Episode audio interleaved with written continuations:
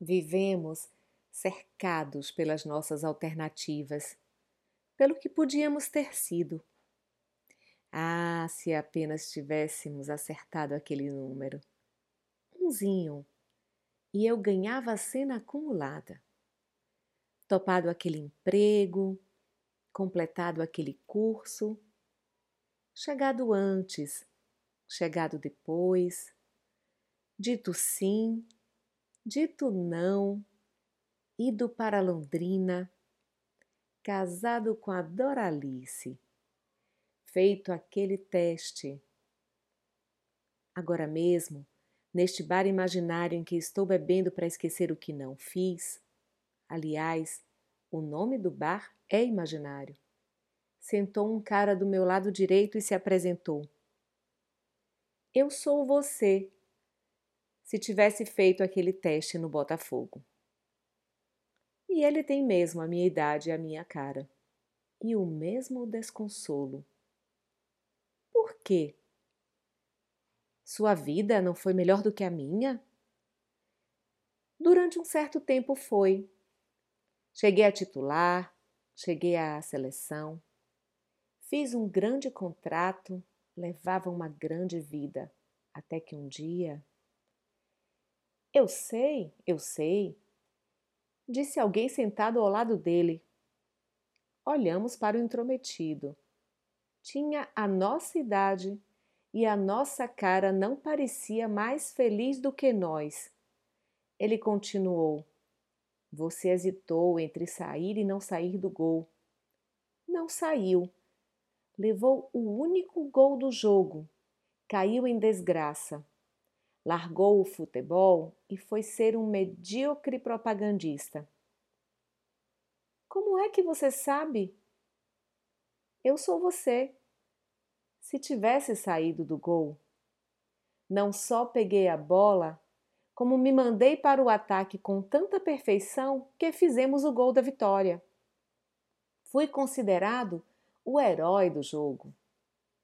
No jogo seguinte, hesitei entre me atirar nos pés de um atacante e não me atirar. Como era um herói, me atirei. Levei um chute na cabeça. Não pude ser mais nada, nem propagandista.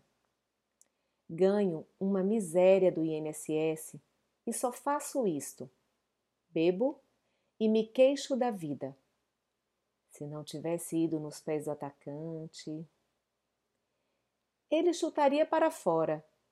Quem falou foi o outro sósia nosso, ao lado dele, que em seguida se apresentou. Eu sou você. Se não tivesse ido naquela bola, não faria diferença. Não seria gol. Minha carreira continuou, fiquei cada vez mais famoso e com fama de sortudo também. Fui vendido para o futebol europeu por uma fábula o primeiro goleiro brasileiro a ir jogar na Europa. Embarquei com festa no Rio. E o que aconteceu? Perguntamos os três em uníssono. Lembra aquele avião da Varig que caiu na chegada em Paris? Você? Morri com 28 anos. Bem que tínhamos notado sua palidez. Pensando bem, foi melhor não fazer aquele teste no Botafogo.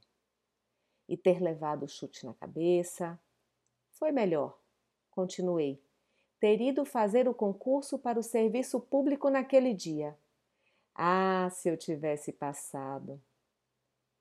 Você deve estar brincando, disse alguém sentado à minha esquerda. Tinha a minha cara, mas parecia mais velho e desanimado.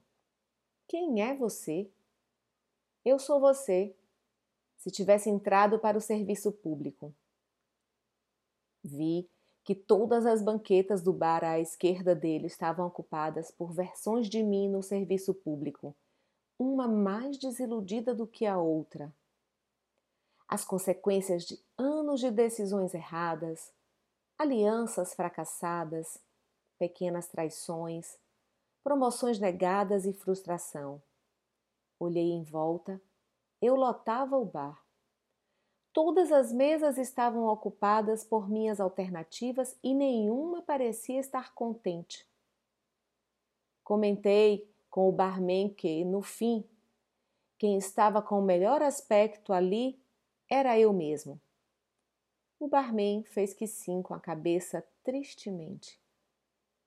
Só então notei que ele também tinha minha cara, só com mais rugas quem é você? perguntei. Eu sou você. Se tivesse casado com a Doralice. E? Ele não respondeu. Só fez um sinal com o dedão virado para baixo. Creio que a vida não é feita das decisões que você não toma ou das atitudes que você não teve, mas sim daquilo que foi feito. Se bom ou não, penso, é melhor viver do futuro que do passado.